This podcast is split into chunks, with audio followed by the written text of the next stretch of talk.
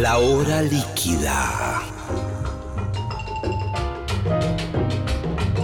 Palabras, historias, anécdotas, canciones destiladas a lo largo del tiempo.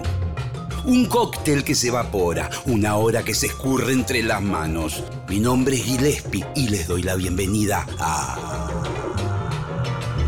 La hora líquida.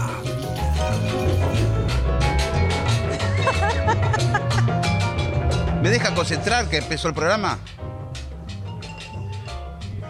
El peor comienzo del programa que me tocó en el ciclo hasta ahora. Siendo víctima de todo tipo de gritos, y desconcentraciones. Yo no puedo entrar al aire de esta manera. ¿Qué tal? ¿Cómo andan? Eh, estamos comenzando la hora líquida, prolijando un poco esta situación y por supuesto dando el clima necesario para presentar una invitada muy especial. Es Nadia Larcher, que está hoy aquí en el auditorio de Radio Nacional. Sí. Lo tenemos prácticamente para nosotros. Bienvenida, ¿cómo le va? Muchas gracias, muchas gracias. Eh, me encanta que hagas la puesta en, en contexto. Radio Sí, Nacional. Sí, Radio Nacional. Maipú 555. Muy bien. Es importante el espacio-tiempo. Sí, sí, sí. Para sí. hacer Cla- música también. Claro que sí. Y vos sabés que también para las entrevistas es importante, porque la gente, yo a veces me ha tocado entrevistar por segunda vez a alguna persona, a veces más veces. No en esta radio quizás, pero en otras. Y cuando vos lo situás con la fecha, entendés más de lo que estamos hablando. Porque todo va cambiando, incluso hasta muchas veces opiniones que uno tiene en relación a algo puede cambiar. Hay algunas cosas que son más básicas, ¿no? Que por ahí no permanecen, pero detalles, eh, eh, contextos van cambiando y, y- y por ahí se puede dar que alguien declare una cosa, después declare otra y la gente diga, pero, pero loco, si antes decías otra cosa, y bueno, pero antes no me había pasado tal cosa, Exacto. ¿no? Justo dijiste algo importante que es el- la experiencia, Hmm. el me había pasado. Y yo creo que es, es interesante escuchar a lo largo del tiempo a, a- al- bueno, los músicos, las músicas, las músicas, porque por el proceso creativo. Yo creo que el proceso creativo nos hace transformarnos. Es lo más hermoso que tiene para mí esta, esta profesión, digamos que decir, uh, vamos al riesgo de entregarnos al proceso creativo y vamos a hacer otros, vamos a hacer otras, vamos a hacer otras al final de esto porque te transforma, la música Sí. te transforma. Eso con el tiempo. Y después hay otra cosa del situarnos que a mí me pasa con, con la música y que lo pienso en relación a, a las grabaciones, por ejemplo, que es que mm, de alguna manera hay un poco de espiritismo en escuchar música que fue grabada en otro, en otro, en otro tiempo, ¿no? Mm. Por eso, o de escuchar una entrevista, no sé. Pero Sí, es más sí. linda la música. Eh, ¿No? Como te pones un disco grabado en 1970 por un, por un por una mina, por un tipo que cantó en ese momento, que lo que se grabó, ¿qué es lo que se grabó? El espíritu de ese ser, porque no son notas, ¿no? Hay Sí, como, sí, sí. hay como algo grabado del espíritu, de la vitalidad, de cómo cantó, de y que cuando vos lo pones play en tu casa en el año 2023, y ah, se presenta el espíritu de ese ser que Sí. grabó en 1970, y hay una cosa con el tiempo muy, muy zarpado que propone la música para mí, ¿no? Que esa fractalidad así como Sí, sí, Eh, sí, sí. Un poco Y- interestelar. Y, hay- y claro, y hay algo que nos pasa por ahí a los músicos, no sé qué te pasará a vos, con las viejas grabaciones, que hay todo un asunto en relación a esto, hay músicos que reniegan de sus primeros discos, hay músicos que después de muchos años vuelven a grabar esos discos porque había algo que no les gustaba o porque se sienten muy infantiles, adolescentes, cuando...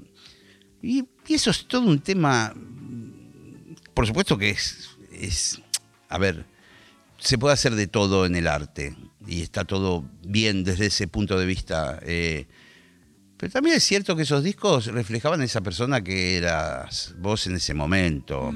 Eh, uno debería de, amigarse con eso. porque por ahí era inexperto, cometía errores, pero bueno, eh, uno era así, ¿no? A mí me interesa siempre el tiempo, digamos. Siento que es el sustrato de la música y en ese caso es como, bueno, quieres volver a poner tu tiempo, que ahora es otro tiempo, en reformular esa propuesta que hiciste porque estás, ese tiempo que ocupaste de esa manera no te satisface. Me parece, me parece que está bien.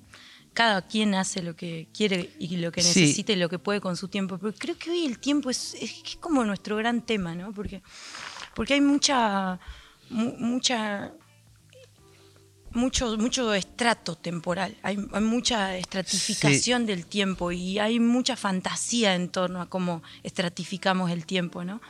El, mundo virtual y toda esa desmaterialización a la que, a la que vamos con, con, este, con este mundo.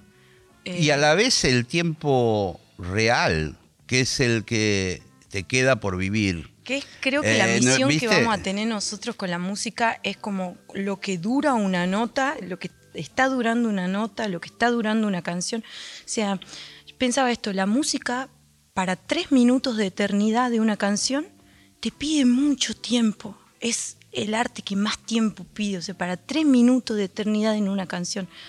Y estamos detrás de esa, de esa eternidad porque es la que nos, nos alimenta, ¿no? Ese, ese momento en que entras a la canción y ya no hay más tiempo reloj, hay mm. otro tiempo. Y para las personas también hay ese otro tiempo, ¿no? Pero para, para darle eternidad a, eso, a, a esos tres minutos que no te alcanzan para poner la pava, yo lo cronometré. Eh, yo cronometré cuánto te lleva poner la pava para el mate y una samba eh, dura menos. Dije, no puede ser, pero lo que yo siento cuando canto una samba, cuando yo canto una vidala, no es esto que estoy sintiendo temporal, a nivel de sensación temporal de poner la pava. Entonces, ¿qué está pasando acá? Acá tenemos otra.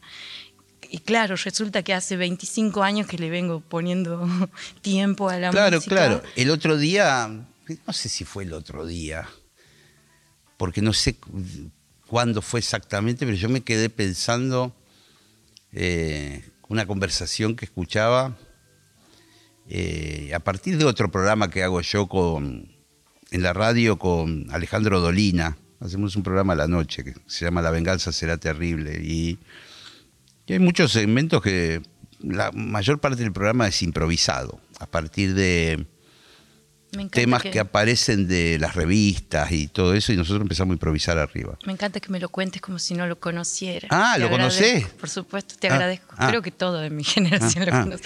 Pero te agradezco porque es un gesto importante para hablar, contar. De Para situarte, eh, y, no me acuerdo dónde estábamos, y había alguien que le estaba preguntando a él, y, y bueno, y ustedes no preparan el programa, bueno, no, y y lo hacen, y, el programa, eh, ¿cuánto le, lleva prepararlo? Y no sé qué, todas esas preguntas. Eh, y Dolina le, le dijo, me, prepararlo me llevó 50 años. O sea, lo que parece que lo estamos improvisando es el resultado de, de, un trabajo de él de muchísimos años. Exacto. Eh, de una manera de leer, de una manera de decir, de una construcción de discursos. claro, todo eso se, sintetiza en ese momento. Pasa también, por ejemplo, con los músicos de jazz a veces.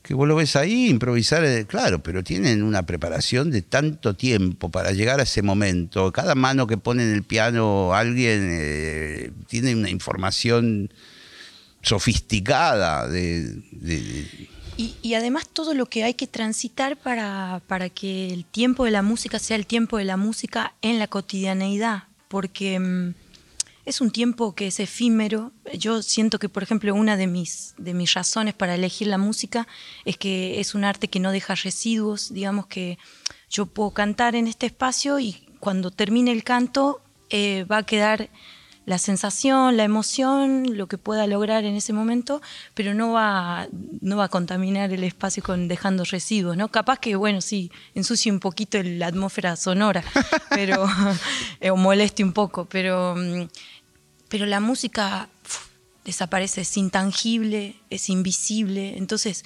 tenerle fe es casi religiosa, ¿no? Creo que hay, hay algunos músicos que la piensan de esa forma. Em, yo, yo la pienso como una diosa también porque hay el ejercicio de ir a hacer música es un acto de fe, porque terminas de, hacerlo y no, no es que sí. te y por entregan un diploma de Exacto. hoy tocaste dos horas, ¿no? Entonces, Y llegar a esa ahí, composición claro. del tiempo y de la entrega es, es desafiante. Sí, y, y esa mentalidad en la que uno empieza a entrar cuando es músico, de pensar mucho de las cosas de la vida en música, que a la vez es como decías vos, es algo invisible, es medio intangible, y, es algo también muy delicado. En el caso tuyo, por ejemplo, la voz. Eh, vos estás eh, todo el tiempo como trabajando eh, con una herramienta que a la vez es, es muy delicada. Eh, Y digamos, toda, por ahí un tipo, es, eh, no sé, se dedica, qué sé yo, pone una fiambrería y a lo largo de los años esa fiambrería es enorme, trabajan cuatro empleados, después pone sucursales y qué sé yo, y vos lo ves, vos decís, ah, el fiambrero tiene 10 fiambrerías eh, y no sé cuántos empleados. Y vos ves un músico y está él nada más. La fiambrería está dentro, digamos. Todo lo que construyó está Las dentro y y, y depende de, de cómo él está, de- depende de, si, de la presión, de cómo está del corazón, de cómo está de la memoria. De, es tan delicado eso Sí, eh, y a la vez invisible, sí. ¿no? Sí, a la vez invisible y solo estás haciendo música si estás en el estado de la música. Porque yo ahora no me considero música, digamos, yo te puedo estar diciendo, sí, soy música y todo, pero Sí. ahora no estoy en- Claro. dando cuenta de eso. Entonces también es un estado y es como, uh, te pide presencia y, y el sonido, como vos decís, va haciendo, va trayendo la vida también, ¿no? Como lo- desde lo que comiste, cómo dormiste, si, si tomaste determinada cosa, va de emitir un sonido. Claro, a veces pasa, yo lo he vivido con, eh, no voy a hablar de mí, sino de trabajando en proyectos donde había de repente un cantante y, y estar de gira y vos viste cómo son las giras, tocando un día en cada lugar, en cada sitio, co- acostándote tarde, con distintos climas, con cosas así. Y poner, llegar a un lugar y tener esa actu- la actuación a la noche y el, el cantante esté destruido, ¿viste? Sí. Por, eh, sin voz. Y, y que medio nadie se da cuenta de que el tipo tiene la fiambrería, todo el fiambre podrido tiene para entregar. Eh, Imagen. pero digo, eh, porque, viste, es como que tenés que decir, bueno, vamos a cuidarlo a este tipo porque... Para mí pesa sobre el cantante, pero también se escucha en el sonido de los músicos, Sí. de los instrumentistas. Yo he aprendido a distinguirlo. O sea, porque el instrumentista pareciera que como, como el instrumento es el que emite, Sí, te escondes un poquito te atrás. esconde un poco, pero la vitalidad, cuando creo que cuando empezás a escuchar el sonido como resultado de la vitalidad de un ser, para mí empieza algo que es diferente de la música, ¿viste? Como no, no es solo ya el código, el lenguaje de la música y el sonido como frecuencia, sino además el espíritu, Mm. ¿viste? Por eso digo que es un acto de, de espiritismo en algún punto, Sí. porque es el espíritu sonando, ¿viste? Y es un espíritu que cuando está así machacado y, cansado y todo, y tiene, tiene una vitalidad y esa vitalidad se escucha para mí y la, las personas la escuchan. Y la escuchan con el inconsciente, que hay algo que me, me Claro. fascina también de- de- del fenómeno de, de estar haciendo música. Vos tocas con tu inconsciente y yo te escucho con mi inconsciente. Después lo procesamos, trasladamos. Por eso nunca hay palabras para describir qué nos pasa con la música. ¿Viste? Cuando terminas de tocar y, y alguien te, te quiere explicar qué sintió y, y caemos siempre en los mismos lugares, querés decir, uy, lo que me pasó cuando tocaste ese acorde, pero no, no logramos, o esa melodía que, uff, me caló hondo, no Sí, sé. sí. Nunca encontramos la manera correcta o, o profunda. o- Exacto, pues no de se puede, no, pero no hay- porque está en otro lado el lenguaje, ¿viste? Está conectado de otro lado. Y a mí me interesa mucho porque el inconsciente para mí no tiene límite, ¿viste? La conciencia sí, la conciencia está regida por por principios, por, por conceptos, por juicios, por tu historia, tu experiencia, pero el inconsciente se conecta a otros inconscientes, ¿no? Entonces ahí empieza a aparecer algo que es la historia de la música también. Y la historia personal, ¿viste? Que se transmite. A veces me ha pasado, por ejemplo, con... a mí me gustaría preguntarte de si vos tocas la trompeta de que sos niño. Niño, niño no. ¿No? ¿A los cuántos años? Y estaba atravesando el colegio secundario. Secundario. Bueno. 13, 14. Pero empecé, con la guitarra yo. Ah. Más de niño, ahí sí, quizás. Sí. Después te voy a contar. Ese encantamiento, ese encantamiento en la infancia a mí me interesa mucho. Ese hechizo, es como te hechiza. Y es lo que te nunca te lo sacás más de encima. Exacto. Y, y es como uno trata de de, llegar a la adultez musical, de alguna manera, esto con formación, y la posta está en el niño ese. Eh, cuando vos te amigues con ese niño inicial, ahí está lo verdadero como músico, eh, sin toda cáscara que vas inventando yo tuve, eh, aprendí a tocar la trompeta solo, entonces soy autodidacta. Pero después con los años, como veía que había trompetistas formados, que tenían maestro de trompeta o iban al conservatorio, yo trataba de, no, tengo que ser como ellos, yo decía, tengo que ser como ellos, tengo que estudiar, tengo que... Y me metí un poco en esa maquinaria, eh, pero a la vez fui perdiendo me, iba transformando en un trompetista más, que hablábamos las mismas cosas, que tratábamos de tocar todos iguales. Y yo decía, no, pero hay algo acá que estoy haciendo mal, ¿viste? Hay algo, porque yo me divertía más antes y tenía, era más loco, ¿viste? Tenía más ideas. Ahora tengo menos ideas, porque estoy haciendo lo que se debe hacer. Entonces cada vez más casilleros, ¿no?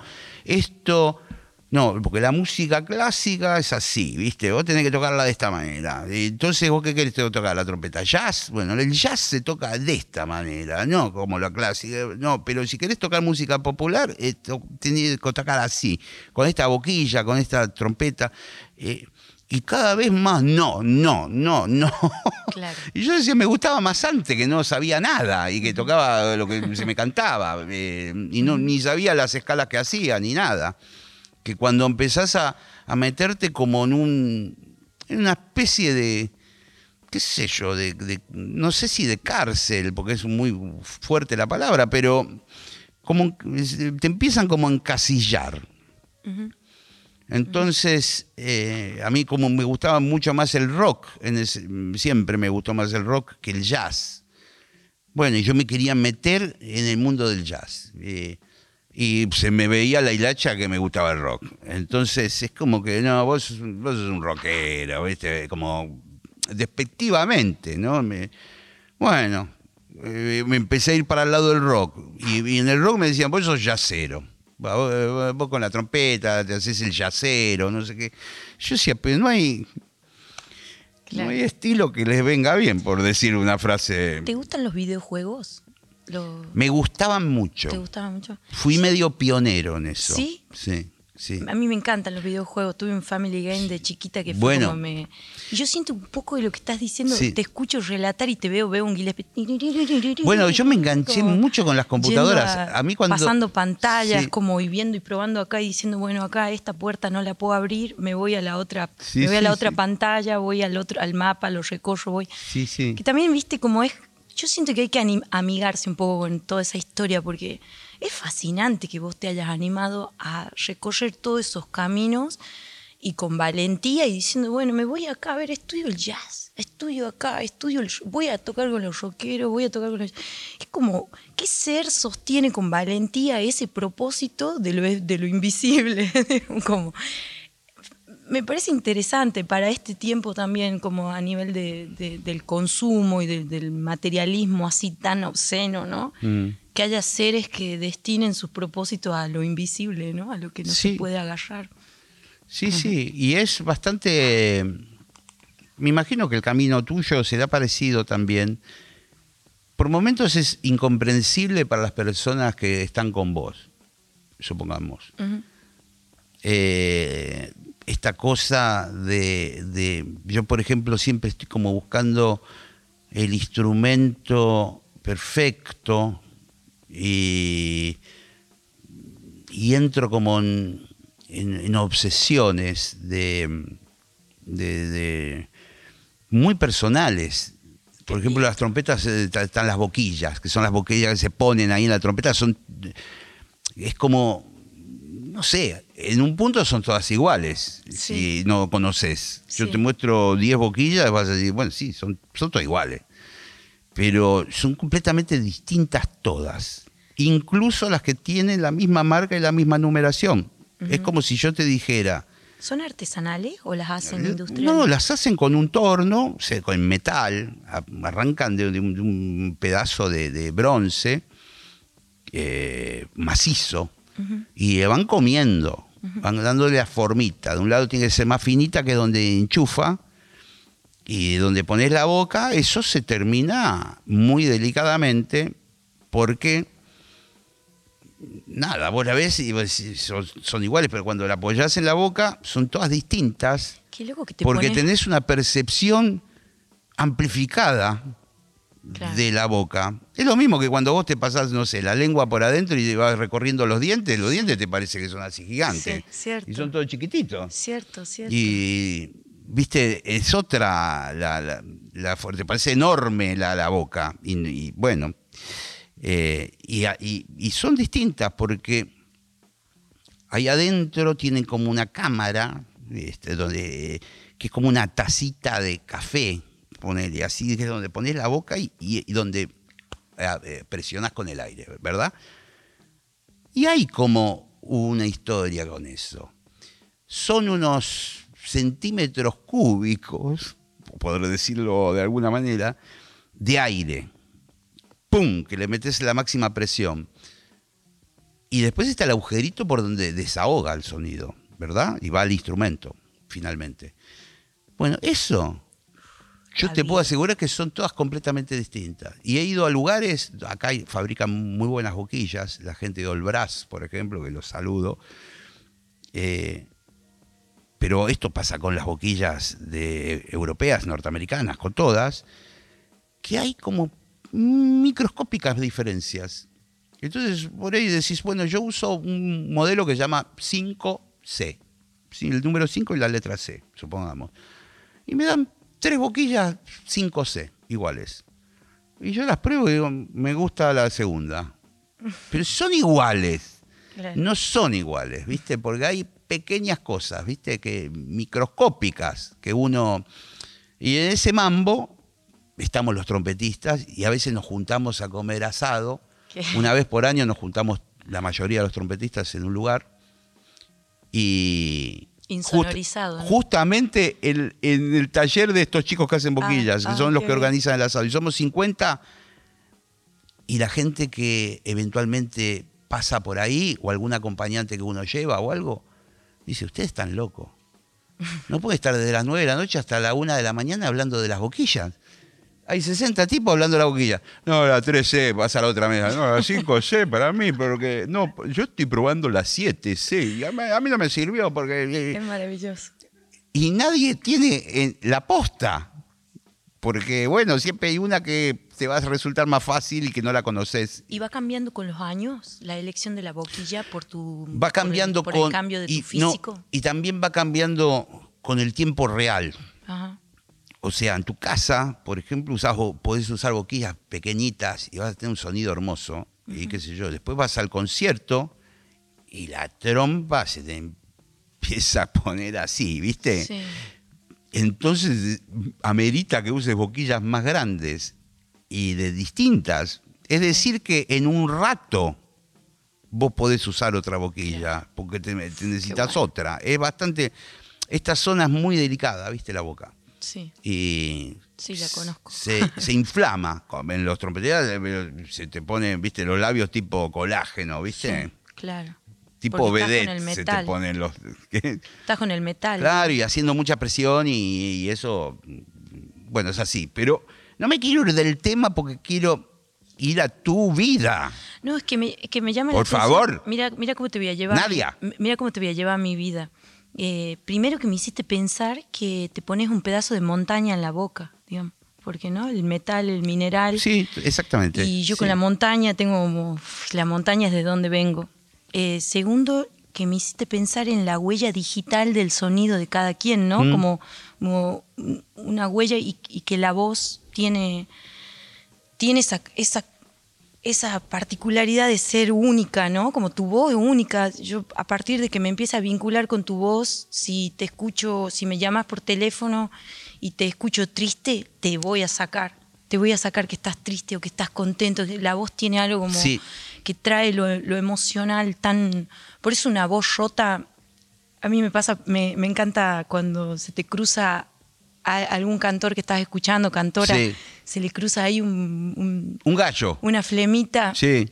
eh, y la gente inmediatamente empatiza con...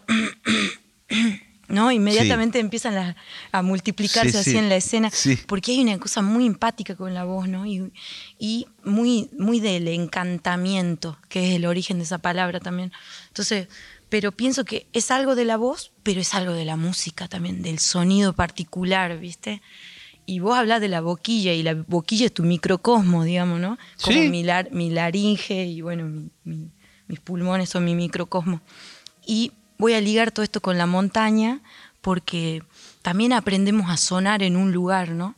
Eh, para mí, por ejemplo, la relación con el audio cuando me vine para acá fue muy distinta. Le contaba a Dani. ahí Vos sos de. Andalgalá. Yo soy de Andalgalá. que- Catamarca. sí, que es precordillera. Yo nací a mil metros sobre el nivel del mar y mi mamá nació a dos mil metros sobre el nivel del mar y mi abuela nació a tres mil seiscientos metros sobre el nivel del mar. O sea, venimos bajando generacionalmente eh, y tengo mm, una pequeña porción de mi, de mi identidad que viene cruzando el mar, así para componer todo en relación al mar, ¿no? Que- ¿Me lo podés eh, especificar con más detalles? Sí, mis, eh, mi familia se mi familia viene de las montañas, digamos. Nosotros somos descendientes de pueblos eh, originarios preincaicos. Somos eh, de, venimos de las tribus, de las primeras tribus de,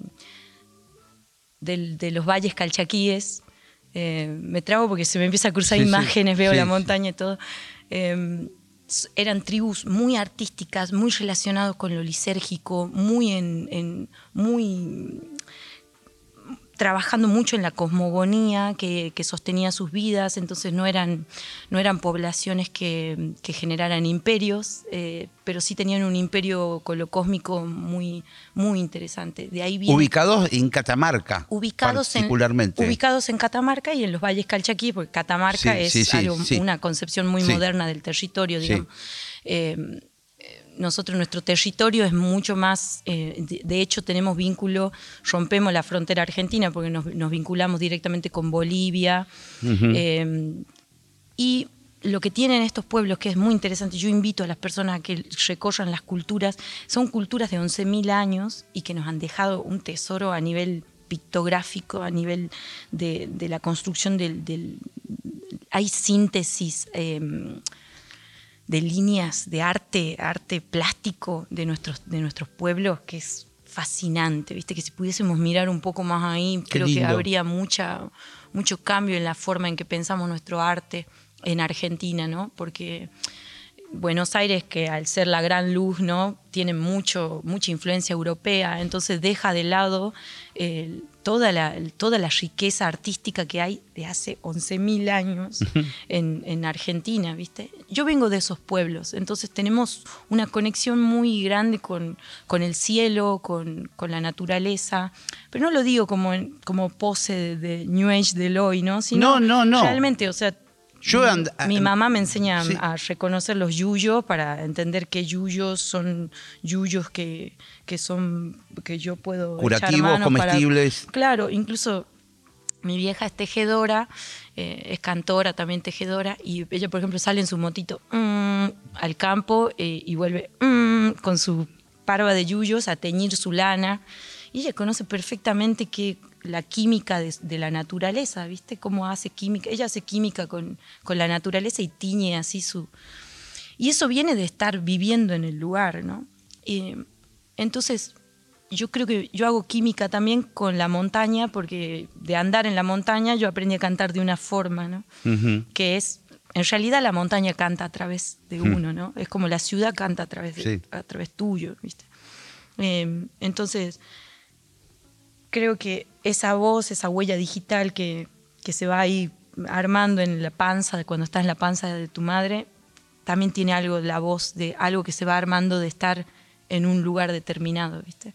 Como tu sonido, ¿no? Sí, es la boquilla, pero, pero a la vez... Sí, es, todo lo que te ha, pasado. A la vez toda tu vida, ¿viste? Cómo, cómo creciste, cómo te hablaron, cómo, cómo, cómo escuchaste el sonido de los bocinazos acá desde que fuiste niño. Y, seguramente esa presión va a venir igual como ese sonido, aunque no esté consciente, va a traer eso, ¿no? En la forma de, plantarte ante un sonido, ¿no?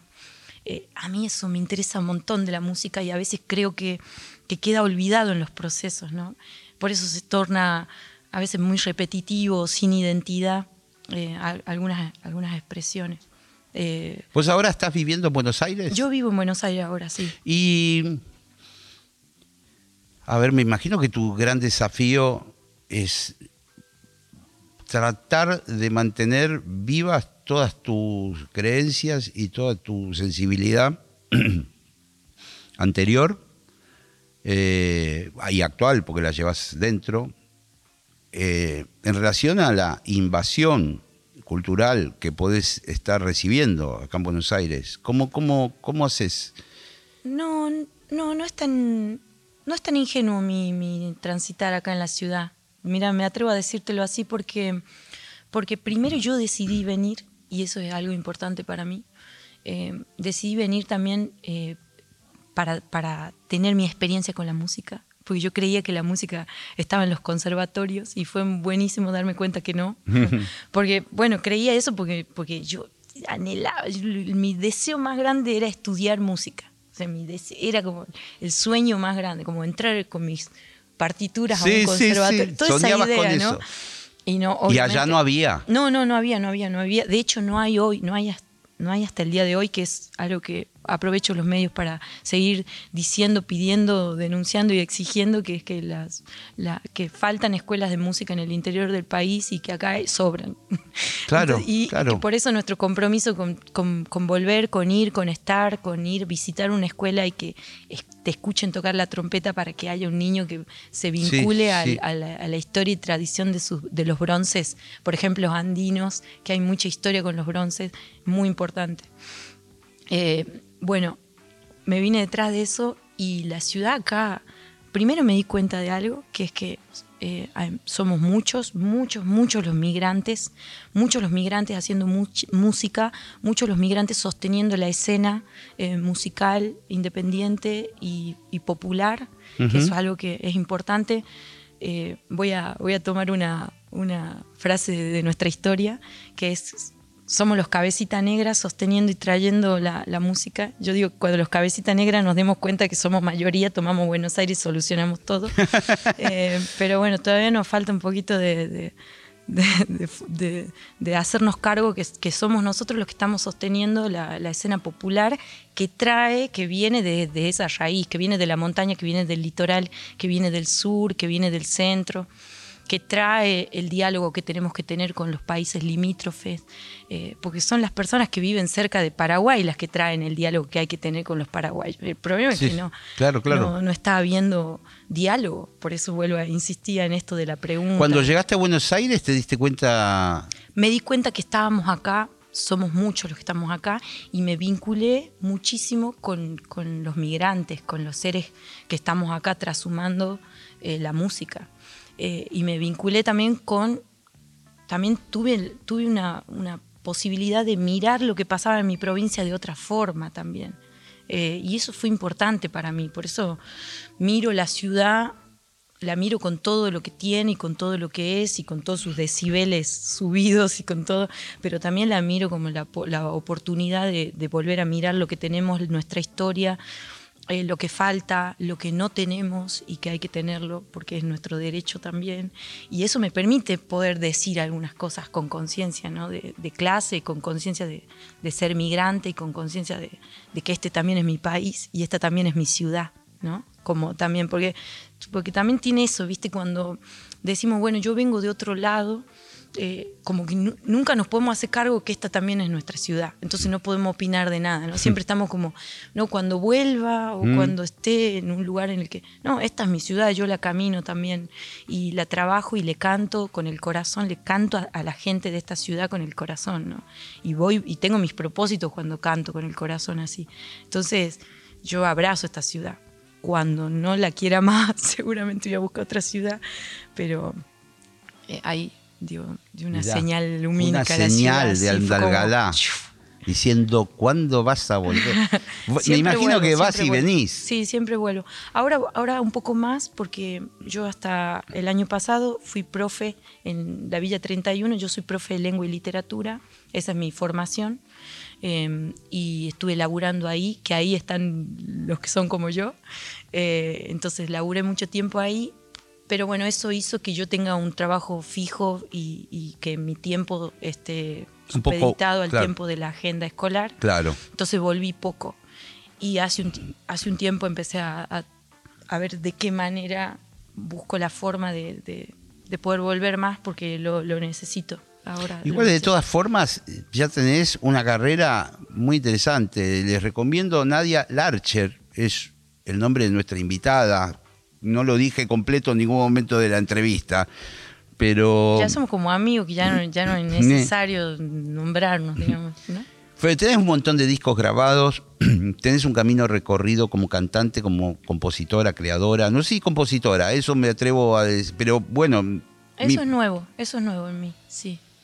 Y en algún momento vas a tener la encrucijada de decir, me dedico completamente a la música o sigo trabajando como docente. Sí. Eh, ¿lo, has pensado? Sí, sí, la, tuve el año pasado y ah. fue la decisión de, poder hacer, decidir hacer música, digamos, que es, que es un trabajo casi psicomágico, porque todo eso hay que, trabajar absolutamente en, la identidad. Yo siento que es sobre la identidad. Ojalá solo fuese una decisión de, pero para mí, por donde, por mi, desde donde yo vengo luchando esta, esta opción de vida, eh, yo vengo de abuelas que de abuelas y madres que, que, amaban cantar, porque por eso eso es lo que me transmitieron a mí. Yo no aprendí, o, aprendí de ellas, digamos. Yo amar cantar es algo que vi cuando era el hechizo a mis cinco años, que escuché a mi madre, a mi padre cantar, dije, ahí está pasando algo. Y, dejé de jugar y me puse a escuchar. Que a mí me gusta jugar mucho, mucho. mi profesión de niña era jugar, o sea, ser jugadora de cosas pero cuando apareció la música eh, me hechizó. Y mm, entonces quise saber qué pasaba ahí y, y empezó, bueno, empezó una experiencia larga en los escenarios sobre todo.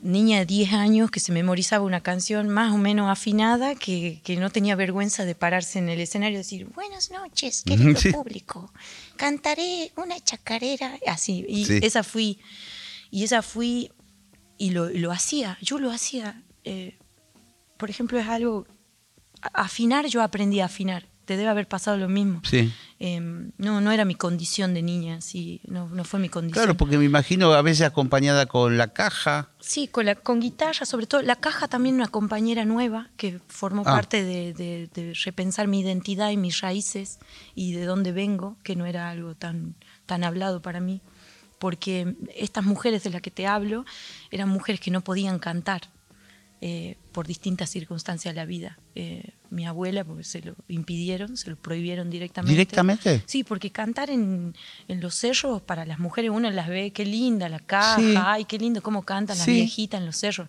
¿Sabes la lucha que tienen esas mujeres para cantar así? No, quiero que me lo cuentes. Se paran ante, ante sus propios, ante los impedimentos de toda una sociedad que, les dice cosas bravísimas, porque lo que ellas traen es una música milenaria, ancestral, que desde 1492 viene siendo demonizada, demonizada, te lo digo, ¿no?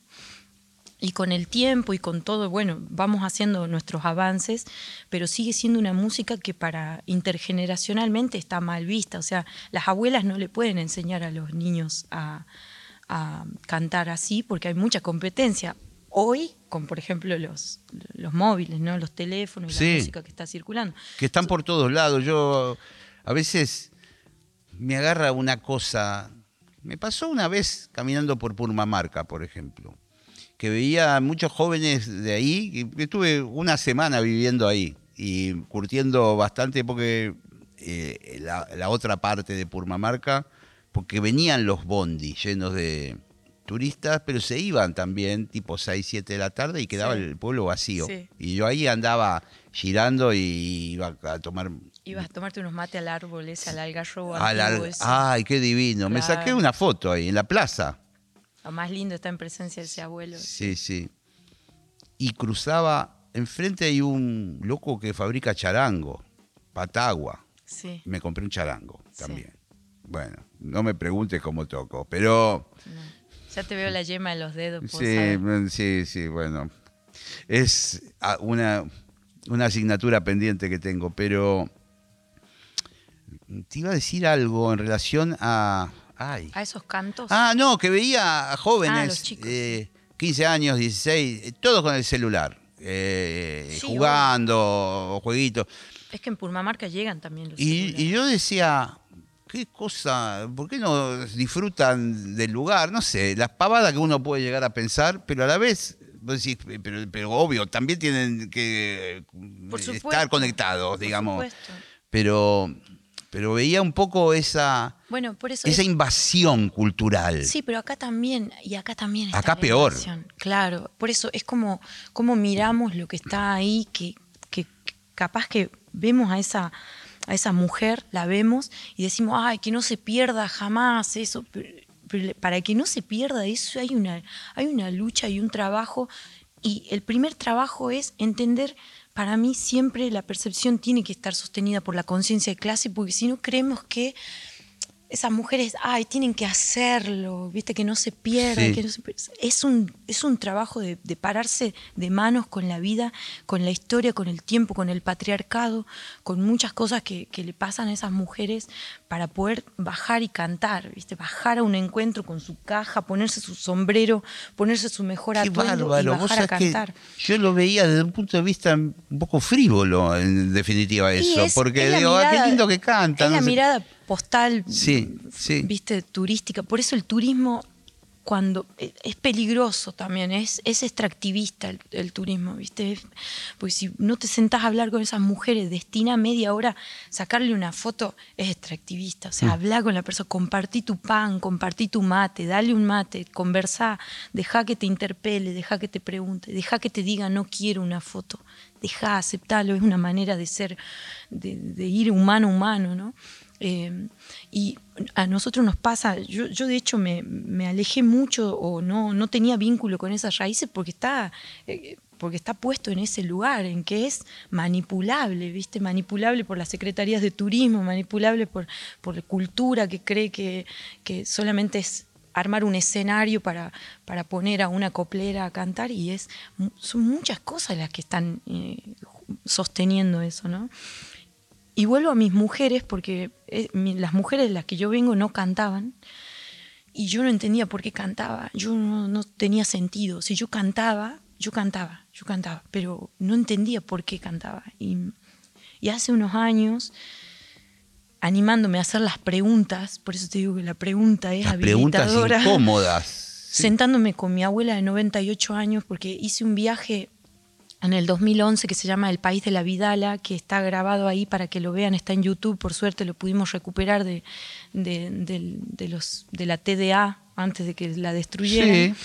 Eh, lo pudimos recuperar y está subido libre en YouTube. Es un trabajo voy a ver. que Eh, hicimos con, la- a- con fondos de la TDA cuando, cuando la ley de medios sostenía que eh, las provincias podíamos generar eh, contenido y entonces distribuían los recursos mejor y daban dinero a las productoras locales para poder para poder nosotros trabajar con nuestros contenidos y mirarnos, para mí fue eso, me cambió la vida porque yo gracias a, ese, a esa distribución de recursos pude hacer un viaje que a mí me cambió la vida a mirar a, esas mujeres, a recorrer las montañas de Catamarca, a, a, decirle, doña Julia me enseña a cantar y que doña Julia Guerra, que le mando un saludo, me diga, no, yo no canto en cualquier momento del año. claro. Sí, yo, usted me quiere escuchar cantar, venga para el primero de agosto. Yo ahí es cuando canto. Primero de agosto, día de la Pachamama. O sea, si yo no hubiese podido hacer ese viaje, muchas cosas y mi vínculo con la caja y mi, vínculo con el canto ancestral estaría hoy sesgado. ¿no? Ese país, ese documento que se llama El País de la Vidala, ese país de la Vidala, eh, a mí me trajo la revelación de que acá está pasando algo, porque estas mujeres, ecuación simple, estas mujeres son igual a mi abuela, estas mujeres cantan, regla de tres simple, mi abuela no canta, ¿qué pasa? Y me senté así como estamos, con vos, una sillita de cuero menos... Eh, menos lujoso. Menos lujoso que el sillón este. Y le pregunté a mi abuela por qué ella no canta. Y ella me abrió ahí una historia muy brava de, lo que fue para ella su vínculo con la música y, y lo que era cantar en las montañas era las tildaban a las mujeres de mujeres alegres, mm. que es lo mismo que decir está perdida, ¿no? Entonces, claro, las mujeres no, no era tan simple cantar, porque te cargabas el mote de ser cualquiera, ¿no? Mm. Y, así se fue apagando un... que yo en realidad yo me, yo me autonombro la venganza de mi abuela María Daniela Aguilera, eh, y, y ahí encontré un sentido para cantar cuando encontré ese sentido que no nació por, por estar pensando conceptos del arte, ni estar leyendo las nuevas teorías subalternas, sino nació por sentarme realmente a hablar con mi abuela. Eh, dije, bien, ahora tengo un sentido para cantar. Ahora puedo tomar la caja, ahora puedo ir a buscar una voz que, no está, que no es que no es una voz que, responda al escenario, sino que es una voz que, va, va pidiendo respuesta a la, historia, al linaje, a, mi propia tierra, a mi propio territorio, ¿no? Entonces, ahora me siento, me siento valiente para decir, bueno, puedo, puedo hacer mi camino en la música, ¿no?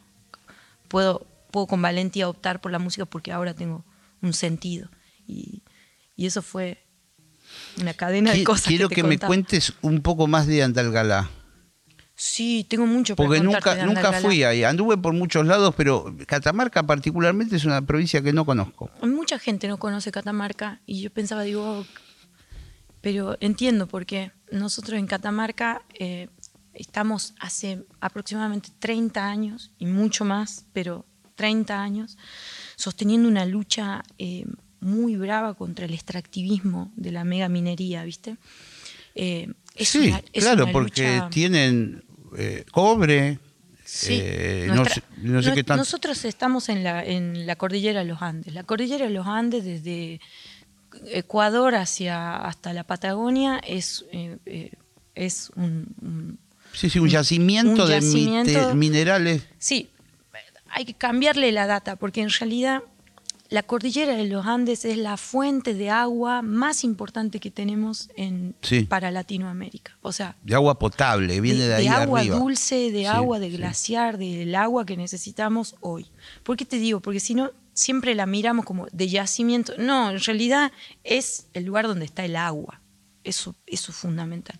Es el lugar donde está el agua, porque si pensamos que es el lugar donde están los minerales, eh, el agua se nos va de la ecuación. Y hoy, hoy el agua es, hoy y siempre, porque nosotros existimos. No, pero es el tema de, ya de hoy y del futuro de la humanidad. Pero, es el tema, de, es nuestro tema, de, porque somos los que estamos existiendo ahí, ¿viste? Como desde hace mucho, te digo, 11.000 años, te digo. sí, sí. mucho más incluso, pero bueno, hablemos de hoy. Y la minería está contaminando absolutamente todo. Sí, porque es mega minería, porque es minería a cielo abierto y porque es una minería que procesa el mineral con un proceso que se llama de lixiviación, creo que lo estoy diciendo bien, eh, del cobre, que es usando muchos, muchísimos, millones de litros de agua, de esa agua pura que baja de los glaciares, para separar el, el cobre de la roca. O sea, esto yo no necesito. Si quieren informarse, Sí, sí, y está todo en, en- en internet, ¿no? No, no, es, no es un secreto y es lo más obsceno de todo, ¿no? Es que nuestros gobiernos históricamente, desde el 1990, han permitido con una ley de minería que es mm, Sí, obscena, me imagino. eh, han permitido todo esto.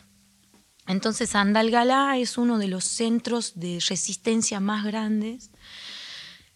Estamos erosionados porque desde que comenzó esto, yo, yo me acuerdo mis primeras memorias de, participar en una caminata por la vida y una caminata por el agua y todo lo demás, son de los 15 años, de estar ahí y, y lo resistimos y lo seguimos resistiendo y hoy tenemos más eco porque estamos todos preocupados por el agua, porque hoy entró, pero esto hace 30 años que venimos. Hace 30 años no estaba en la agenda de los políticos ni nada. No, y, y hace 30 años los vecinos empezaron a preguntar, dijeron, yo me acuerdo, me acuerdo que pasaba por un localcito que había ahí y, de- y veía ahí gente reunida y decíamos, empezábamos a ver, y de, ¿qué está pasando ahí? ¿Qué-?" Y los vecinos preguntándose cosas y bueno, fuerte. Y era esto, que estaban los- las mineras Exacto, que ahora está... depredando todo. Exactamente. Eh, y es para sostener, es para sostener cosas eh, muy oscuras. eh. O sea, la minería. Contame. Porque, porque el, el asunto con que nosotros siempre pensamos que es por nuestros celulares o, y decimos, bueno, pero al final hay incoherencia porque el litio. siempre- el litio es para sostener el, el- el poder de, de los pocos, ya lo sabemos. O sea, ya- hoy el, el oro que se ha sacado de África, que se ha sacado de nuestras montañas y todo lo demás, ya no sostiene, ya no sostiene lo que se está sosteniendo hoy, que es esta, el, el poder virtual, ¿no? El- Sí, sí, las corporaciones. porque nosotros y creemos ahora que la auge- virtualidad y las nubes y, y la nube, qué sé yo, la nube se sostiene con el mineral que se saca de- de- del norte argentino. O sea, la, la nube que está sosteniendo hoy el poder de Elon Musk y toda esta gente que nos, que nos tiene Sí, encantados. Porque viene la industria de los automóviles eh, en Sí, marcha pero no y eso, es el Bitcoin, es, es el dinero virtual, Sí. son los bancos eh, que no existen en ningún lado y que Mm. nosotros pensamos, bueno, como está desmaterializado, no, no, hay computadoras eh, enterradas en, en lagunas gigantes y esa computadora tiene una materialidad. O sea, la desmaterialización es el espejismo, digamos, ¿no? Pensar que, eh, no, porque nos estamos hay que trasladarse, de- decimos, nos tenemos que pasar al- a lo virtual, ¿no? Como si eso no ocupa espacio, ¿no? Sí, no, sí, no, que- Y es inocuo. Eh, Y claro, no, y- exacto. y, atrás está lo, lo físico verdadero de todo esto, que sostiene estas riquezas. Sí, por ¿Y eso y la invitación a Catamarca a, a venir a ver, como también, viste, también es, es importante porque hay una, la distribución de los recursos es durísimo. Eh, Te digo, me fui de mi pueblo hace 10 años, eh, con 27 no teníamos escuela de música, siendo el, el centro neurálgico de la minería en este país, a 10 años no, tene- no tenemos escuela de música. O sea, la distribución de los recursos. Mira, te estoy hablando ¿Y de una cosa, y de un detalle. ¿Y la gente cómo se educa? un- yéndose. Ah, ok. No hay biblioteca tampoco. Hay una sola biblioteca, hay una sola casa de, que venden discos, que nosotros fuimos los, eh, donde pirateábamos todos los discos de... Y sí, eh, pasa eso. ¿Es y, una disquería? y hay una resistencia. Sí, hay una disquería toda. Mira qué loco. Me encanta, sí. Bueno, Le mando un, un saludo a mis amigos de Switch Disquería. Qué grande. Eh, pero bueno, hay una resistencia muy grande también y que mm, yo entraba en... A mí, me, a mí me duele mucho hablar de esto, a mí me cuesta mucho porque mi familia está ahí, ¿no? Mm. Sí. Cada vez que lo nombro me entra como... Sí, sí. Me entra las tripas de decir, wow, pensar que mi vieja está respirando ese aire, ¿viste? Que es... Realmente está pasando, hay un, un open pit gigante de tres kilómetros de diámetro abierto y hay implosiones. O sea, en la montaña vuelan por, por explosivos kilos y kilos y kilos de montaña, se está volando todo, lo pueden ver, no es algo que estoy inventando yo. Y todo ese aire no es que se controla en una burbuja tipo domo de los Simpsons. No, flocula por el aire de todos. Exacto, los primeros que lo respiran son mi familia directamente y después nosotros, porque todo llega acá, todo llega. El aire es uno solo, o sea, ese es el problema que estamos. Pensamos que, bueno, sí, Buenos Aires estamos lejos, ¿no? No, no. todo llega por las capas subterráneas de agua, todo se está contaminando, ¿no? Bueno, eso es Andalgala. Andalgala a mí me enseñó a, a luchar, me enseñó que la lucha siempre se venía conmigo, que yo cuando me vine a Andalgalá, una de las cosas era como, uff, me voy de esta lucha. No, a, las, a los dos meses estaba acá acampando en, frente al Ministerio de Justicia pidiendo que eh, escuchen fallos para proteger nuestras montañas. Entonces la lucha viene conmigo y siempre que decimos Andalgalá, Andalgalá es eso también es un montón de músicos, también un montón de músicos autodidactas que están ahí sosteniendo con sus guitarritas también la cultura, la música, la poesía, que son todos mis amigos de Andalgalá, que yo les mando un beso, que son mis, mis compañeros de siempre, los que me enseñaron a mí a amar la música, seres valientes si los hay, esos, los que hacen música sin por pura pasión, digamos, pura, puro amor y pura entrega, esos mis maestros. Qué lindo, y que cuando volvés me imagino que te juntarás con ellos. Sí, sí, nos juntamos, hacemos somos amigos principalmente, y ahí yo me invento cosas para poder hacer música. Em, y vienen poco, la verdad. Me encantaría que vengan más, pero es caro venir para acá. Sí. Nadia, no tengo más tiempo, no tenemos más tiempo. Se nos fue, eh, eh, pero se evaporó el tiempo en esta entrevista. Es la hora líquida, ¿no? ¡Qué genia! Por favor, quedan un montón de temas, porque aparte me da la sensación que tiro cualquier tema al aire y vos lo atajás y empezás a arrancar.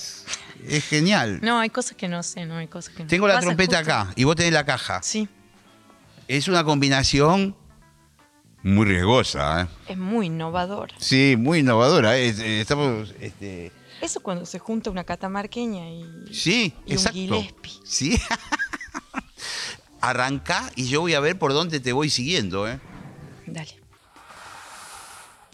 Toda la noche he pasado sola, sola, pensando en vos. Ay, amor,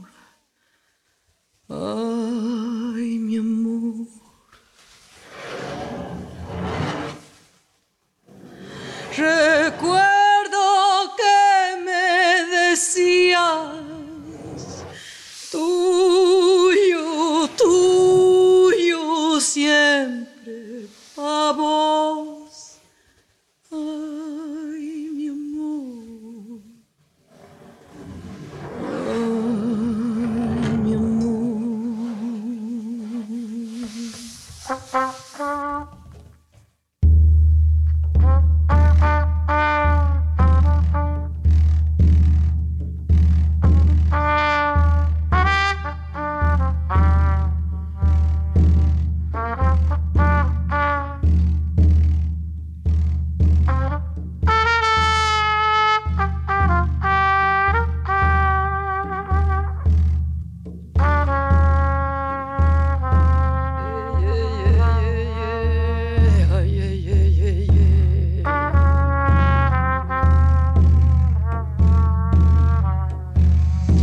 Hey, hey, hey, ah, yeah.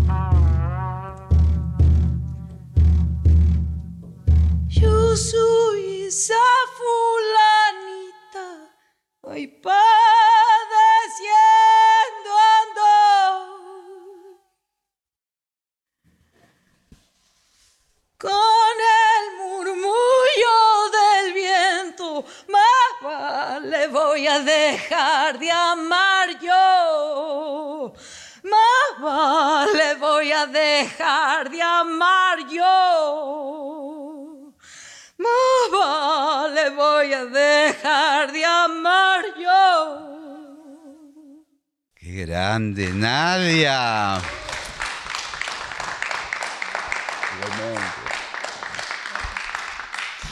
Gracias por la visita.